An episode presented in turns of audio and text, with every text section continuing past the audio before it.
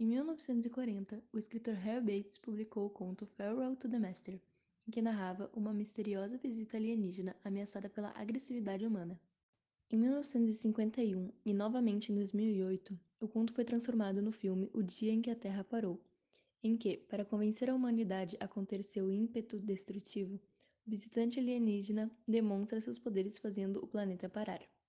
Vivemos em um momento semelhante ao dessa história, em que o novo coronavírus colocou a humanidade de joelhos e nos fez refletir sobre nossas prioridades, pois fomos obrigados a mudar, ainda que temporariamente, a anomalíssima normalidade da civilização humana.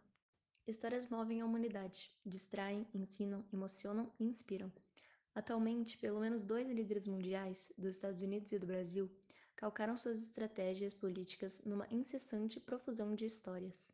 Ao presidente do primeiro, pela capacidade daquele país de produzir evidências científicas, restou contar histórias de curas e milagres, sem perder sua característica de conflito com a realidade. Como toda boa história precisa de um vilão, atribuiu-se esse papel a governadores dos Estados Federados. No Brasil, com menos evidências acerca da gravidade do vírus, nosso governo ainda não capitulou. Oscila entre plagiar o conto dos governadores vilões e tentar contrapor-se aos fatos estabelecidos pela pandemia. O vírus até poderia ser um vilão que poderia causar uma aliança nacional para enfrentá-lo, mas essas histórias do momento político atual seguem a estratégia histórica de dividir para conquistar. Estamos vivendo uma idade de trevas, em que o rei sobrevive incitando a turba com tochas e foices contra inimigos caracterizados por narrativas mirabolantes. A crise do momento, na qual os continuados lucros, menores mas ainda bilionários dos bancos, que chegam a se permitir fazer doações igualmente bilionárias, evidenciou o conto da carrochinha de que sistema financeiro saudável é sinônimo de bem-estar social. Uma dessas narrativas apresenta o Estado como o principal inimigo público. Para eliminar esse inimigo, estão sendo resgatadas fábulas do mito do Estado mínimo. Como de hábito, no entanto, essas fábulas se enfraquecem perante a realidade.